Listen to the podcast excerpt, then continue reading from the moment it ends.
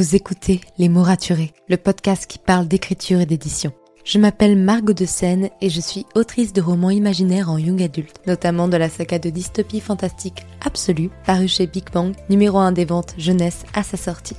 Les mots raturés, c'est le podcast qui donne la parole aux auteurs et aux acteurs du monde de l'édition et qui vous aide à aller des premières idées à la publication de votre roman. C'est aussi une académie en ligne avec des masterclass et des ateliers en live chaque mois. Je vous souhaite à tous et à toutes une très belle écoute. When it comes to finding great deals on mobiles, we've gone beyond expectations at Curry's. Maybe you want the latest Google Pixel 7. We've got all the latest models on the award winning ID Mobile and Vodafone networks. Maybe you want a better deal. We've got deals on data, trade ins, cashback, and more. See for yourself at your nearest Curry's store. And if you want free next day delivery, look online at carphonewarehouse.com. Order before 8 pm for free next day delivery in most areas, subject to availability, excludes bank holidays. Quelle a été votre première approche avec la poésie? Était-elle un cadeau que vous offriez à vos parents, à vous-même? Est-ce que parfois vous avez cette sensation que la poésie est partout, dans chacun des mots que vous écrivez, dans les gribouillis au coin d'un carnet, dispersés sur les notes de votre téléphone? Bonjour à tous et bienvenue dans le podcast Les mots raturés.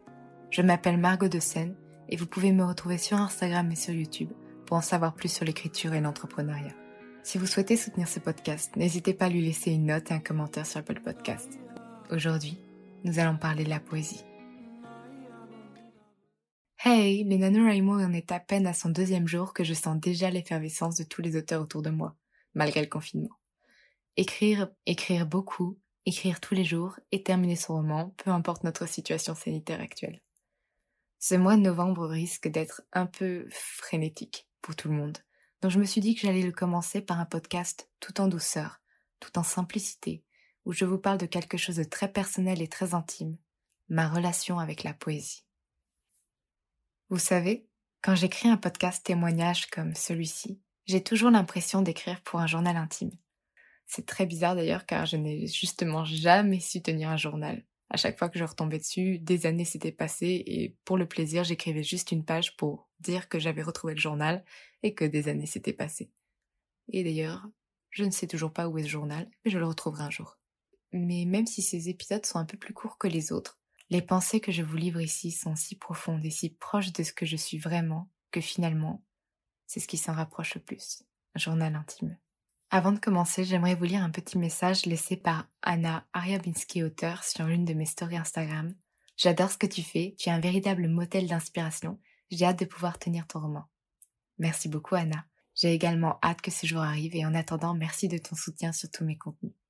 Si vous souhaitez me laisser un petit commentaire, que ce soit sur Apple Podcast ou en story Instagram, je le lirai avec plaisir lors des prochains épisodes. Pour en revenir au sujet du jour, qui va être assez court, j'ai certainement commencé la poésie comme tout le monde, pour un cadeau des fêtes des mères et des fêtes des pères. Puis, vers l'âge de 9 ou 10 ans, j'ai commencé à en écrire de façon spontanée. Je me réveillais la nuit pour noter une ou deux phrases sur des morceaux de papier, des post-it.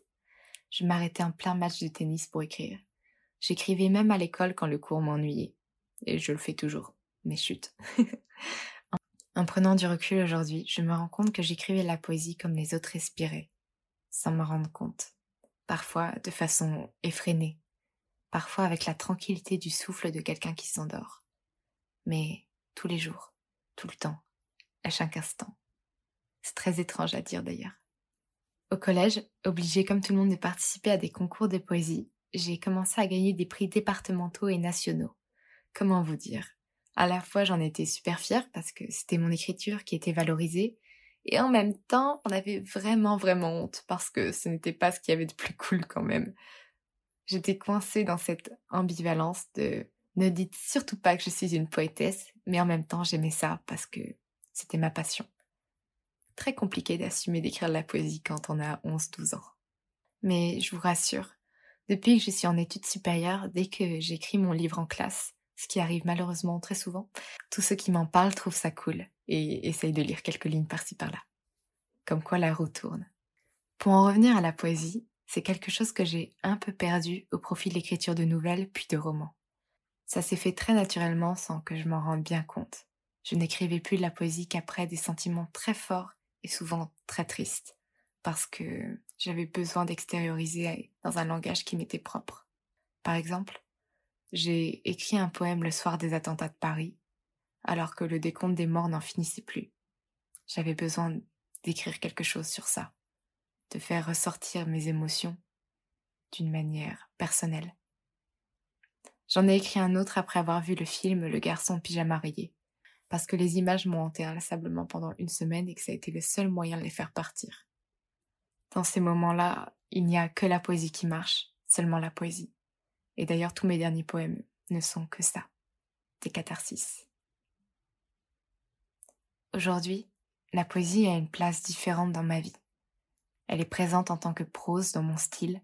J'aime les phrases qui se lisent dans un souffle, comme le dernier vers d'un sonnet. D'ailleurs, j'avais évoqué Pierre Bottero la semaine dernière.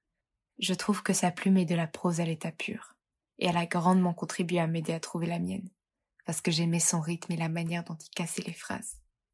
Cet épisode est très court, parce que c'est une simple déclaration d'amour à un exercice de style qui est beaucoup trop dénigré, car jugé simple et vieillot, mais que l'on retrouve pourtant partout, dans le rap, dans la chanson en général, dans le mouvement d'une caméra et les plans qui se superposent, dans les mots que l'on s'envoie ou que l'on s'écrit à nous-mêmes, dans les pubs, les romans, les premiers cadeaux que l'on offre à ses parents.